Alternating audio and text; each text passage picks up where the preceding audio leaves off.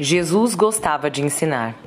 Lemos tantas passagens onde ele estava na sinagoga ensinando, onde ele via a multidão e, ao sentir compaixão do povo, começava a ensinar, outras em que ele percorria povoados só para ensinar. Jesus sabia muito bem da importância da educação. Nelson Mandela disse certa vez que a educação é a arma mais poderosa que nós podemos usar para mudar o mundo. Jesus usava muito bem essa arma. Ora com parábolas, ora com perguntas, ora com respostas. Ele deixou rastros para nós, educadores, seguirmos na maneira como ele falava, nas escolhas linguísticas que ele fazia e principalmente no trato dele com seus alunos, os discípulos. São lições do único e verdadeiro Mestre, a nós todos que somos meros aprendizes diante de tão grandioso professor. Separei para hoje cinco destas lições de Cristo, o bom educador. Lição número 1: um, Um bom educador encanta. Diz o Evangelho de São Marcos, no capítulo 6, versículo 2: Muitos que o escutavam ficavam admirados. Na escola, sempre escutei as pessoas dizerem que o aluno gostar do professor era meio caminho andado para ele entender e aprender a matéria. Acredito que seja verdade mesmo. Quando não admiramos o mestre, bloqueamos o conteúdo em nós. Ao contrário, quando gostamos, admiramos quem nos ensina. E assim, a vontade de aprender cresce muito, e essa vontade é o primeiro passo em busca de qualquer aprendizagem. Lição número 2: Um bom educador tem autoridade. Em Mateus 7,29 diz assim: Porque ele as ensinava como quem tem autoridade, e não como os mestres da lei. Jesus não gritava, não brigava, não batia a boca, não era violento. Essas coisas todas estão relacionadas ao autoritarismo. Autoridade, segundo definição do dicionário, é o direito ou poder de se fazer obedecer. Quem tem autoridade tem o poder de fazer com que os outros o obedeçam. Como mãe, como professora, como catequista, sempre achei bastante difícil essa característica, mas Jesus tinha isso de sobra.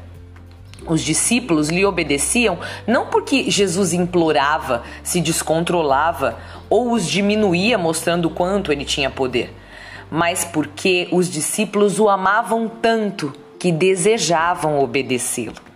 Quem quer educar alguém verdadeiramente precisa ter alguma autoridade verdadeira sobre essa pessoa. Lição número 3: Um bom educador fala de diversas formas. No Evangelho de Marcos, capítulo 4, versículo 10, está escrito assim: Os que estavam com ele, junto com os doze, perguntaram sobre as parábolas. Jesus lhes disse: A vós foi dado o mistério do reino de Deus, para os que estão fora tudo acontece em parábolas. Jesus usava parábolas. Para alguns explicava, para outros não. Jesus usava perguntas, algumas ele respondia, outras não. Jesus usava de suas atitudes para ensinar. Algumas ele pedia que não contassem a ninguém, outras não. Um bom educador fala de diversas maneiras para atingir a todos. Alguns gostam de histórias, outros precisam ser interrogados, outros necessitam de exemplos práticos. Jesus contou a parábola do semeador para uma multidão, mas só explicou para alguns que estavam mais próximos. Os alunos mais próximos sempre aprendem mais. Para falar sobre a própria identidade, Jesus perguntou aos seus: Quem dizem os homens que eu sou? Com uma pergunta, ele abriu o assunto, mas depois ele queria profundidade. Então olhou para eles e mudou a pergunta: E vós? Quem dizeis que eu sou? Quem responde o que o mestre questiona se autoavalia, autoavalia o quanto sabe ou não sobre o assunto. Em uma outra ocasião, Jesus deu outra lição prática, quando pegando dois pães e três peixinhos, alimentou uma multidão de 5 mil pessoas. Para quê? Para ensinar. Ensinar os seus amigos e o povo todo que nunca vai faltar nada para quem está com Jesus. Um bom educador não se cansa de tentar, de todas as maneiras, ensinar. Lição número 4. Um bom educador não diminui os educandos. Se tem algum professor que tinha toda a oportunidade do mundo para corrigir seus discípulos, era Jesus. Às vezes, quando eu leio a Bíblia, eu mesma tenho vontade de corrigi-los. Não sei se já aconteceu com você. Por exemplo, diante de Pedro negando conhecer Jesus, nossa vontade muitas vezes é gritar: Pedro, Jesus vai ser condenado, amigo. Você ficou com ele até aqui, agora está com medinho. Se fosse eu, não negaria Jesus jamais quando na verdade negamos muito mais do que Pedro, muito além de três vezes. Outro exemplo clássico da nossa vontade de fazer diferente diante do Evangelho é no, no episódio da ressurreição de Lázaro. Quando as irmãs se aproximam de Jesus desoladas, nós pensamos: se fosse eu, ia chegar pedindo milagre. Claro que eu acreditaria que Jesus poderia ressuscitar o meu irmão, mas na vida real, não acreditamos nem em cura simples muito menos em ressurreição de mortos. Por que Jesus não mandava esse povo ficar quieto quando eles estavam falando tanta besteira? Por que ele não falava que sabia que estavam mentindo, que fariam o oposto do que estavam jurando? Por que ele não gritava que sabia muito bem o que estava em seus corações? Porque isso não mudaria nada. E um bom educador só se importa com o resultado. Não fica perdendo tempo com correções que só atrapalham no processo. O bom educador é focado no resultado, na meta, no objetivo. Só fala, portanto, o que interessa. Não perde tempo com conversinhas banais e com opiniões superficiais. O bom educador também não quer diminuir nenhum de seus discípulos, nem ridicularizar, nem fazer sofrer. Isso é coisa de quem não ama. Jesus amava demais os seus discípulos para tratá-los mal. Isso doeria também nele. O bom educador não diminui ninguém.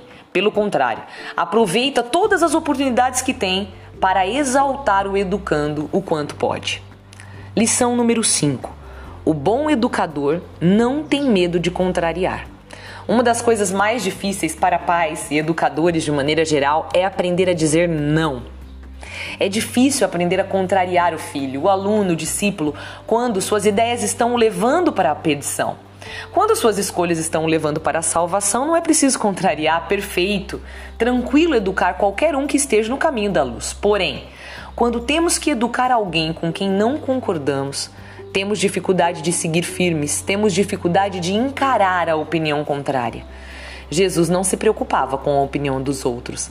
Ele fazia o que era o certo e, assim fazendo, mesmo quando estava contrariando uma sociedade inteira, ensinava dignamente, sem medo algum, de encarar quem quer que fosse. Um episódio clássico desse tipo de ensinamento de Jesus é o daquele sábado entre as espigas. Os fariseus ficaram horrorizados porque os discípulos estavam arrancando espigas no sábado, pois era proibido fazer qualquer coisa no sábado. Jesus, sem nenhum constrangimento, dá o exemplo da história de Davi e ainda fecha com uma afirmação que resumia a cena toda, que está em Marcos 2:27. O sábado foi feito para o homem e não o homem para o sábado. Quando um aluno, um filho ou qualquer discípulo seu te questionar sobre sua atitude, não tenha medo de responder e ensinar, mesmo contrariando. O importante é que você esteja fazendo as coisas de acordo com a vontade de Deus, olhando a meta, sem se deixar levar pelos desejos superficiais dos outros. Mesmo que esses outros sejam vários ao seu redor, mesmo que esses outros sejam os que você mais ama. Quem nunca, sob pressão, resolveu silenciar ou ceder, fazer o que os outros estavam fazendo, mesmo sabendo que não era a melhor opção?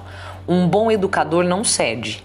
Ele não se deixa vencer pelo mal, ele combate o mal com o bem e sempre revela a verdade.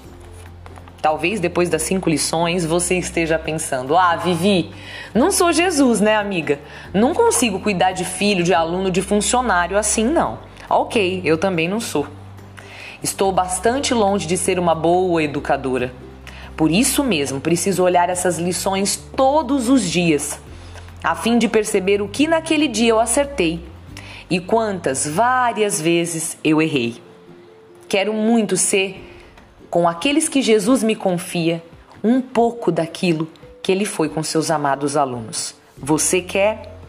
Escolha uma das lições para viver hoje com os seus filhos, escolha outra delas para viver na sala de aula, no escritório, na empresa, no seu local de trabalho. Escolha ainda uma terceira para fazer uma vivência com os jovens da sua paróquia, os casais que você cuida, o pessoal que você lidera no seu setor, na sua comunidade. Tente, no dia de hoje, viver um pouquinho que seja da vida deste grande educador.